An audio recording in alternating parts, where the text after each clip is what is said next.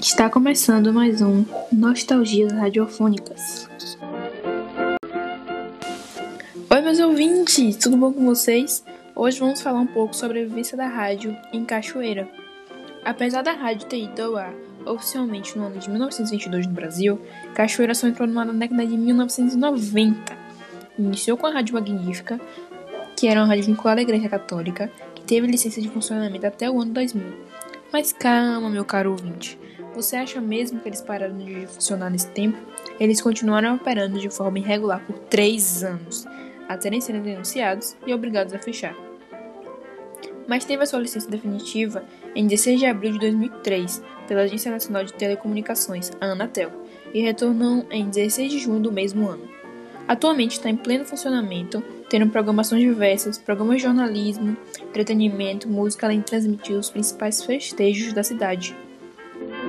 Para entendermos melhor a relação de Cachoeira com a rádio, eu decidi trazer para vocês uma entrevista feita com Edson Salgado Almeida, ouvinte, aposentado de Cachoeira, feita por Alene da Silva Lins, no seu projeto Memórias da Rádio Fusão, em Cachoeira e São Félix. Aqui em Cachoeira tinham o serviço de alto-falantes. Era uma coisa mágica. Todo mundo no horário do seu programa ideal tinha que pregar os ouvidos e só saía no final. Era mágico porque a população mais humilde, que era a que mais ouvia o serviço, participava diretamente da programação. Os programas eram interativos e as pessoas podiam mandar recados, mandar mensagens, e os locutores faziam muito sucesso. Alguns chegaram aí para o Rio de Janeiro. Foi uma época mágica. Cachoeira vivia o progresso.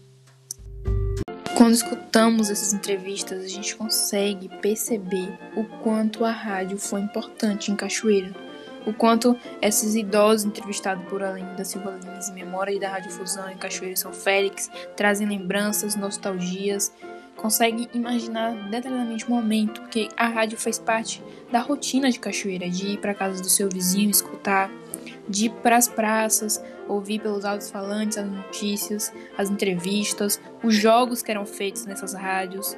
Aquilo movia a população. Apesar da chegada da nova tecnologia, a rádio ainda é muito utilizada em Cachoeira. A estratégia do rádio ainda é utilizada pelos comerciantes para fazer anúncio fúnebre. Então, Cachoeira vive a rádio até hoje. Espero que vocês tenham gostado e até a próxima.